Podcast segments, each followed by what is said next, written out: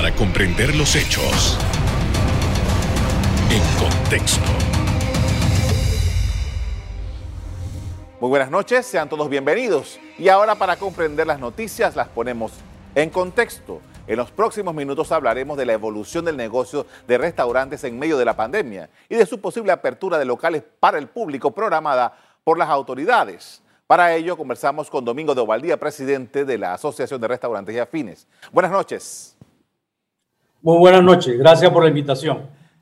Gracias por haber aceptado, señor de Ovaldía. ¿Cuál ha sido el balance hasta ahora de lo que ha significado para los restaurantes su operación del modo como la han venido desarrollando hasta hoy? Bueno, en estos momentos, eh, como tú sabes, todavía estamos con el sistema de ventas a través de eh, los delivery. Eh, eso eh, es una, unos ingresos marginales, pero ayuda a, la planilla a pagar algunas deudas e irnos preparando. lamentablemente, hay casi un 25% de la rama de restaurantes que ha desaparecido. creemos que en la apertura del 28, lamentablemente algunos no van a llegar.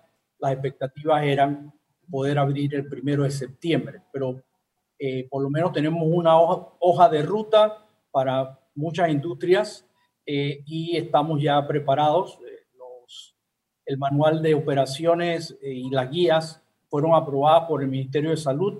Nos mandaron algunas correcciones y puntos adicionales que estamos corrigiendo y el día, creo que mañana o pasado mañana, debemos estarle mandando el documento Así que por ese lado, los restaurantes estamos ya preparados eh, y esperanzados de que a lo mejor nos puedan adelantar eh, la fecha para de esa manera arrancar los motores eh, y lo más importante, poder traer más colaboradores a, a laborar, que es lo que se necesita en este momento.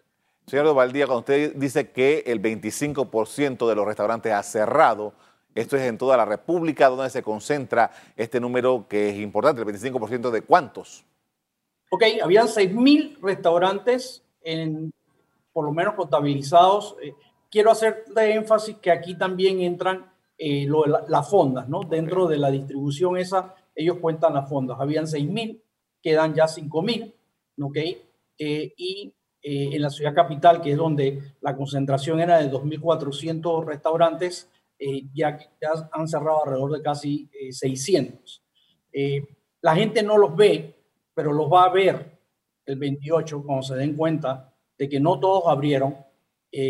incluso hay franquicias grandes que no van a abrir todas las puertas por diferentes motivos. Todavía estamos negociando alquileres, que es algo muy importante en, este negocio para tener mejores eh, eh, tarifas, ya que no se puede volver a pagar lo que se pagaba eh, en febrero. Justamente queríamos hablar, nosotros tuvimos esta conversación hace como tres, cuatro meses y usted nos hablaba acerca del de, el problema que representaba para ustedes el tema de los alquileres y también el tema de, bueno, abrir una operación u otra operación y el problema que era para ustedes, bueno, a qué parte del personal llamo para que venga a trabajar. ¿Cómo se ha solventado toda esta situación? Bueno, mira, eh, estamos negociando cada restaurante, eh, tratamos de negociar como asociación con los moles, no, no nos ha sido muy favorable eso, pero por, por el otro lado se abrió una ventana y la ventana fue con la Asociación de Propietarios de Bienes Raíces. Hemos conversado dos veces, tenemos pendiente eh, nosotros mandar información de cómo nosotros pensamos que se debe manejar esta situación eh, sabemos que cada dueño del local es, tiene la potestad de decidir qué es lo que quiere hacer, pero por lo menos el sector privado de los propietarios de bienes inmuebles y los restaurantes nos hemos sentado a conversar y la idea es tener unos lineamientos para poder que no seamos inflexibles ninguno de los dos eh, grupos. Así que estamos trabajando eh, en esa avenida. Con respecto a la apertura, eh, todo el mundo dice, bueno, viene la apertura, pero es una apertura muy delicada porque primero no hay plata en la economía.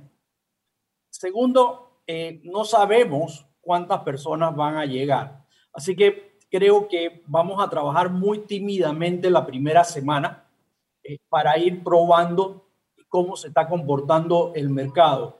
Eh, tenemos todas las medidas para proteger a nuestros colaboradores y a nuestros clientes y implementaremos más a medida que los clientes así lo soliciten o se sientan más seguros. Creo que todos estamos vendiendo seguridad ante todo, ¿no? Lo que queremos es que las personas lleguen a los restaurantes. Se nos ha permitido eh, por parte de la alcaldía eh, poder poner mesas en las aceras, en aquellos lugares que las aceras lo permitan. Eh, se está hablando de poder permitir también que en, los, en, el área de estacionamiento, en los que tenemos terraza en terraza, eso va a ayudar mucho, la gente se va a sentir que está al aire libre. Lamentablemente Panamá nueve meses llueve, ¿no? Pero es una ventana. Lo que le vamos a pedir al alcalde es que si esta medida funciona, que nos ayude para que sea también en el verano. Así que decirte cuántas personas vamos a traer sería temerario porque, eh, ejemplo, en mi caso yo tengo que tomar una decisión de traer dos o, tres saloneros y si, wow, se llena, pues tendremos que estar todos los gerentes y los supervisores también atendiendo mesas, eh, que sería lo, lo más bonito, pero eso no va a suceder. Entonces, la idea es ir trayendo poco a poco personal. Tampoco puedes traer al personal que tiene más de 60 años y aquellos que tienen pues algunas condiciones, todavía los tenemos que tener en reserva, ¿no? Entonces, eh, las decisiones eh, serán, cada empresario tendrá que ver eh, con cuántos trae y cómo se va manejando esto para poder hacerle frente a, a, la continuación de esta epidemia. Miren, esto no se termina en, en diciembre, señores. ¿ah?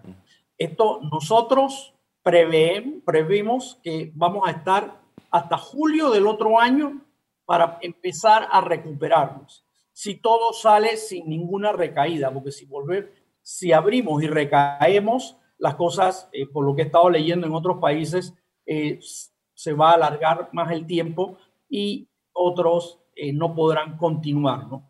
Ahora, cuando usted dice el 25% de los restaurantes que ya lamentablemente pues no, no, no continuarán, ¿cuál es el impacto de eso en el empleo? ¿De cuántas personas estamos hablando que se han quedado desempleadas debido a la situación esta? Mira, en el momento en que se hicieron los números, se estaba hablando de casi 400 mil, 300 mil a 400 mil empleados directos, eh, indirectos otros 300 mil. Recuerda que, que si hay un, negocio muy noble son los restaurantes. Nosotros le compramos toda la comida al productor nacional que está golpeado en este momento porque no tiene salida la mayoría de su, de su mercancía. Eh, igual en la pesca, ¿no? Eh, nosotros no estamos comprándole a, todos los, los, pescadores ni al mercado del marisco lo que antes le comprábamos. Entonces, tienes también a los que nos dan mantenimiento de aire acondicionado, limpieza de ductos, eh, seguridad, alarma, etcétera, etcétera, etcétera. Así que yo siento de que ya nosotros dejamos en el camino más, eh, eh, más de 50 mil personas. En la capital nosotros tenemos 15 mil contratos suspendidos, hemos liquidado 2.500 personas. Pensamos que con la apertura quizás podamos traer otros 1.000, 1.500 e ir así poco a poco subiendo, ¿no? Lamentablemente, es importante ver si los hoteles pueden abrir sus restaurantes porque también eh, tienen un grupo grande de empleomanía eh, en el área de restaurantes y contamos con que ellos se puedan también, puedan también abrir y brindar los servicios, ¿no? Porque ya nos, ya nos eh, dieron la pauta que los dos metros de distanciamiento nos dieron la flexibilidad que si podíamos divisiones de mesa a mesa, podríamos eh, ¿cómo se llama? Eh, atender eh, sin ningún problema. Y esto es muy importante para aquellos restaurantes que son más pequeños y donde el distanciamiento le era imposible en los dos metros. Bien, con esto vamos a hacer una primera pausa. Al regresar seguimos analizando el negocio de los restaurantes en medio de la crisis sanitaria. Ya volvemos.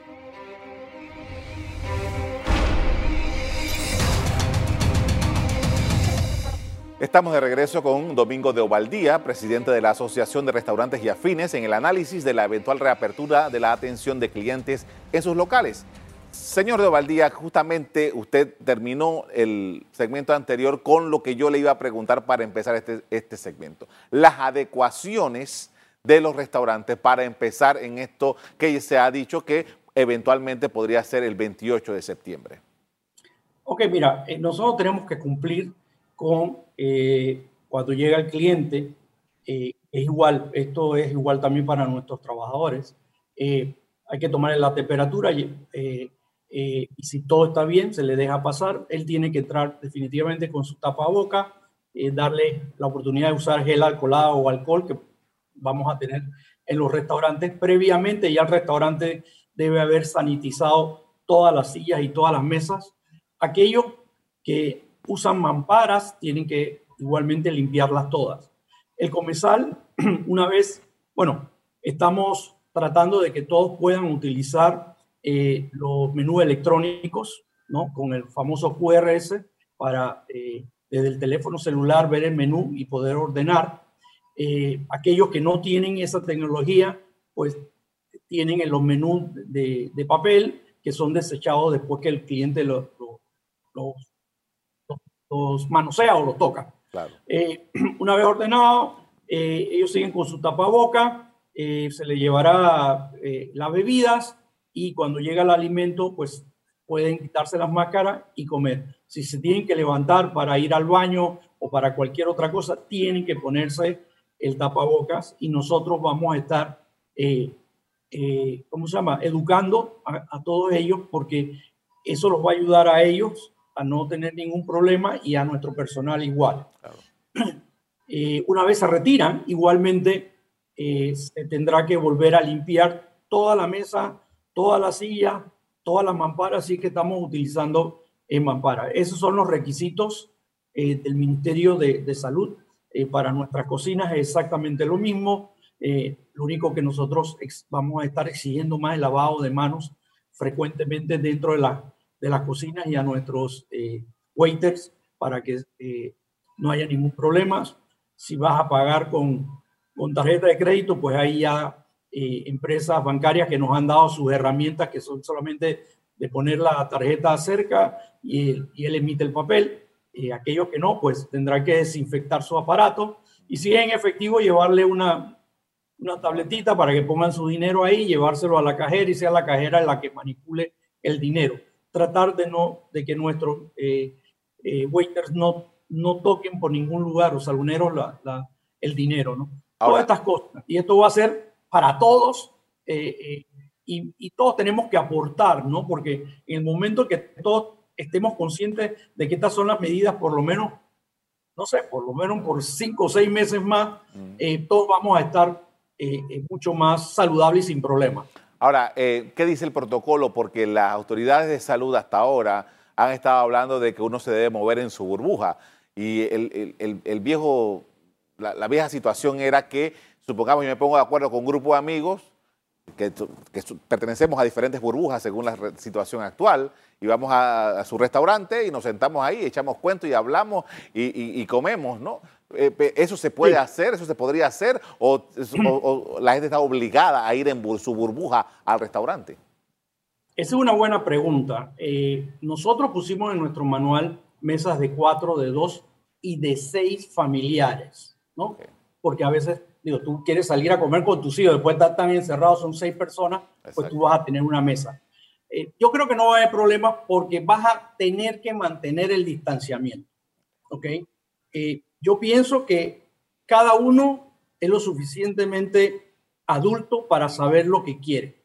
Si yo me quiero reunir con tres amigos míos eh, en un restaurante y comer, es, una, es una decisión mía con esos tres amigos y problema de nosotros.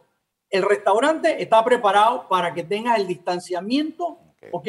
Y esa burbuja solamente para ese grupo. Lo que no se va a hacer es que me alquilen un reservado y vengan 15 personas, eh, a menos que sea un hotel, que, que sí puede darse el lujo de tener salones grandísimos, ¿no? Y tener esa separación. Pero en, los restaurantes no creo. Yo creo que con lo que nosotros pusimos con mesas de seis, tener dos mesas de seis máximo, aquellos que pueden, para, para familia debe ser perfecto. Eh, en los moles vi la separación y ve que ellos, tienen mesa también de cuatro eh, eh, para poder atender a un, a un núcleo de, ese tamaño. Eh, es lo que te puedo decir que tenemos. falta menos de un mes para que eso se produzca. Usted nos dijo en el segmento anterior que habían mandado al Ministerio de Salud una nueva nuevo documento en donde ustedes hacen sus eh, deliberaciones acerca de cómo van a operar. ¿Cuánto tiempo cree usted que va a tomar todo este, este proceso antes del 28 de septiembre? No, mira, esto es rápido. Ya, ya, ya lo que le tenemos que devolver a ellos es lo que ellos nos mandaron a nosotros con las correcciones. Y quiero decirte que me siento muy, muy satisfecho del trabajo que hicieron los, los miembros de la asociación que trabajaron en el manual porque los cambios fueron bien pequeños, ¿ok? Eh, eso quiere decir que se, se hizo un trabajo a conciencia de lo que nosotros necesitamos. Así que eso eh, hoy yo lo leí, tengo que discutir algunas cosas con las personas que me lo que hizo las correcciones eh, para mandárselo al ministerio. Ellos están esperando eso. La semana pasada nos llamó dos viceministros para pedirnos eso con urgencia. Le dijimos que nos diera el tiempo para terminar de, de, de poner lo que ellos estaban solicitando. Así que yo creo que entregado, por decirte, el miércoles, ellos para el otro miércoles pueden darle el visto bueno y subirlo a la, a la web del Ministerio de Trabajo, porque una de las cosas es que lo que se hizo es para todo el mundo. O sea, no es porque fue la Asociación de Restaurantes y Afines la que lo confeccionó, no. Nosotros lo hicimos pensando en todos los restaurantes de este país, porque ahora todos tenemos que, que pensar por el país. Entonces, eh, creo que no va a haber ningún problema para que el ministerio la otra semana lo suba y nos digan, estamos listos, pero desde el punto de vista de los restaurantes, nosotros estamos listos para abrir el día que nos digan y esperemos que se pueda cumplir la fecha si es que no hay ningún inconveniente en el camino. Señor de Valdía, los restaurantes, por norma de la, vieja normalidad, siempre han tenido que eh, cumplir con una serie de, de requisitos de eh, sanidad. Eso es normal en los restaurantes. Ahora, con esta nueva disposición y el protocolo que ustedes están trabajando, ¿qué pasa con los saloneros? Si hay alguien que está en contacto con el público, eh, principalmente es el salonero. ¿Qué tipo de vestimenta, qué tipo de eh, de artículo, qué sé yo, tiene que utilizar de acuerdo con este protocolo que ustedes están preparando? Gracias. Eh, básicamente lo mismo que nosotros. Tapaboca es indispensable. Estamos exigiendo más lavado de manos eh, con agua y jabón. el uso de... yo prefiero alcohol más que gel alcoholada. ellos tienen que estar en contacto. La persona, nosotros estamos exigiéndole a, nuestro a nuestros saloneros eh, ellos entran a buscar la comida y cuando entran a buscar la comida se lavan las manos, retiran la comida, la entregan y vuelven otra vez a lavarse las manos o a utilizar alcohol. Por eso te dije anteriormente, no queremos que ellos toquen dinero. Por eso se les va a llevar una, una paletita con, con el dinero eh, para que ellos pongan el dinero ahí, llevarlo a la caja, la cajera es la que lo toca y nosotros volvemos a entregar eh, el dinero al cliente. Algunos eh, podrán estar utilizando eh, lentes si, si así lo, eh, lo quieren, pero no es un requisito, o esas mamparas que tú has visto algunas personas trabajando. Esas mamparas son para esa clase de, de, trabajadores, no son para la cocina, porque es imposible trabajar en la cocina con eso. Bien, con esto vamos a hacer otra pausa. Al regreso seguimos analizando el ese movimiento del negocio de restaurantes con el impacto del COVID-19. Ya volvemos.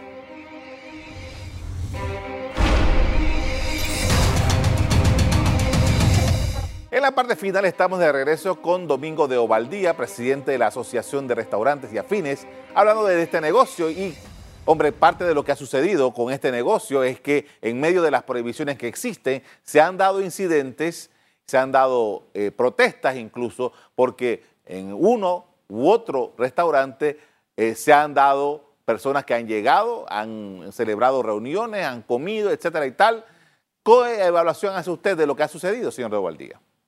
Mira, es totalmente reprochable y debería una multa grande, ¿ok? A esos restaurantes. Nosotros eh, respetamos las leyes. A nadie le gusta estar cerrado o haciendo el negocio solamente con el delivery. pero no podemos estar jugando con el país, ¿ok? Y lo triste de esto es que son funcionarios también del gobierno, que es lo peor del asunto, que son los que deben dar el ejemplo. Así que eh, yo sí le diría que le caiga todo el peso de la ley a esos restaurantes y que no sean 200, 300 dólares. Póngale una multa bien dura porque están jugando con la credibilidad del país y con un esfuerzo que está haciendo el gobierno en este sentido de tratar de que las cosas mejoren. Eh, ha sido muy difícil para todos ustedes esta operación y evidentemente eh, las ventas no se, no, se, no se van a recuperar. Y eh, como ustedes ven, el hecho de que una de las cosas que mejor produce es que haya personas comprando y diciendo, y tráeme esto otro y tráeme esto y lo demás. No te entendí la, respuesta. La pregunta es, digo, ahora ustedes están limitados, por supuesto que siempre es mejor el negocio en una mesa y tráeme esto y tráeme lo otro y acá va esto y aquí va lo otro. Y eh, hay una competencia desleal acá. Bueno, eh, definitivamente, fíjate que si es refiriéndote al, tema anterior, para mí eso no es competencia desleal, eso es acto bochornoso. ¿ok? Eh, la competencia se va a dar una vez que abramos y que cada uno con su estilo de comida eh, pueda atraer a, los clientes. Definitivamente eso va a ayudar muchísimo porque si hay algo importante es que antes de la pandemia, el, modo de delivery no era importante para restaurantes al estilo de nosotros. Las franquicias están muy acostumbrados a eso y para ellos esto es nuevo, no es nuevo, perdón. Para nosotros ha sido un costo de entrar en, a manejarnos de esa manera. Así que sí debe, sí para nosotros es importante la apertura porque debe empezar a balancear un poco y a pesar un poco eh, esa venta que es mucho más fácil para nosotros y no tan onerosa como nos está costando el eh, vía delivery. Ahora, ustedes piensan que eh, una vez que ya se levante la restricción, ¿cómo se va a, a, a comportar el público? ese público que ustedes conocen, que llega regularmente a su restaurante, versus el, la solicitud a través de eh, las plataformas que existen? Mira, yo pienso que, que va a ir de menos a más el, eh, el, comportamiento del personal, de las personas yendo a los restaurantes. No es que, no es que nos van a igualar ahora mismo la poca venta que tenemos con el delivery. Pero tú sabes que no hay nada más rico que ir a un restaurante y pasarla bien. Uno no va a un restaurante solamente a comer, uno va a disfrutar la comida con algún acompañante o con la familia, ¿no? Entonces, eh, siempre el panameño somos latinos, somos mucho de estar juntos, de, de, abrazarnos, ¿ok? Eh, eh, esto del delivery va a quedar para las generaciones jóvenes, pero esto va a pasar, no es que va a pasar de moda, va a bajar la intensidad para el próximo año. Para este año todavía eso va a ser muy fuerte porque hay personas que, todavía van a tener un poco de temor de salir a los restaurantes. Ahora, eh, en el camino se han encontrado cocinas fantasmas. Mira, ese es un problema eh, que existe a nivel mundial, pero se hace bien. El problema es que aquí en Panamá lo hacemos mal y son competencias desleales. Te explico sencillo. Si yo el trapiche necesito, así funciona la cocina fantasma, ¿no? O, dark kitchen, como se le quiera llamar. Si yo quiero abrir en brisas del gol, ¿ok? Pero no tengo porque tengo que hacer una inversión muy grande, se hace una cocina pequeña y yo desde ahí despacho. Pero yo tengo permiso de bombero, permiso de salud, pago impuestos, esto y esto y esto. Eso está bien hecho. Es más, aquí una franquicia eh, extranjera tuvo que cerrar su local para remodelación y se fue a hacerlo desde una cocina eh, fantasma o dark kitchen. Bien hecho, ¿ok? Problema que aquí salen nombres, hamburguesa Pepito, pizza Y, XZ, que salen de apartamentos, de casas, de, de lugares que ni siquiera tienen un permiso de salud de los bomberos, no pagan impuestos, eh, ni, ni siquiera la alcaldía, etcétera, etcétera. ¿Quién tiene el riesgo? el que consume de esos lugares. Y te explico. No es lo mismo la higiene que tiene un restaurante. Si yo te mandé una comida por el método que tú quieras, el delivery, y pasó algo, ¿a quién vas a reclamar? Al restaurante. Claro. Pero cuando tú vas a reclamarle a esos lugares, eso es una dirección. No existe. Está en el pH, no sé qué cosa. Y entonces los dueños de del edificio o el administrador del edificio le están, está utilizando el gas, el agua, ¿ok? Y eh, un foco de infección, porque tú estás trayendo materia prima que tienes que procesarla y después venderla. Entonces, eso es una cosa que está viendo el gobierno y nosotros también preocupados porque la competencia a nosotros no nos asusta, pero que paguen lo que tienen que pagar con sus permisos. Le agradezco mucho, señor de Walía, por habernos acompañado esta noche. Gracias a ustedes. Bien. La pasada semana, el Gobierno Nacional anunció el reinicio de operaciones de un conjunto de actividades económicas a partir del 7 de septiembre, construcción y zonas libres entre ellas. Para el 28 de ese mes se deben reanudar las operaciones de restaurantes con comensales, el comercio al por menor y la aviación nacional, entre otras. Hasta aquí el programa de hoy. Ustedes les doy las gracias por acompañarnos y les recuerdo que si quieren volver a ver este programa, búsquenlo en el VOD de Cable Onda, en locales, Canal Eco. Me despido invitándolos a que continúen disfrutando de nuestra programación. Buenas noches.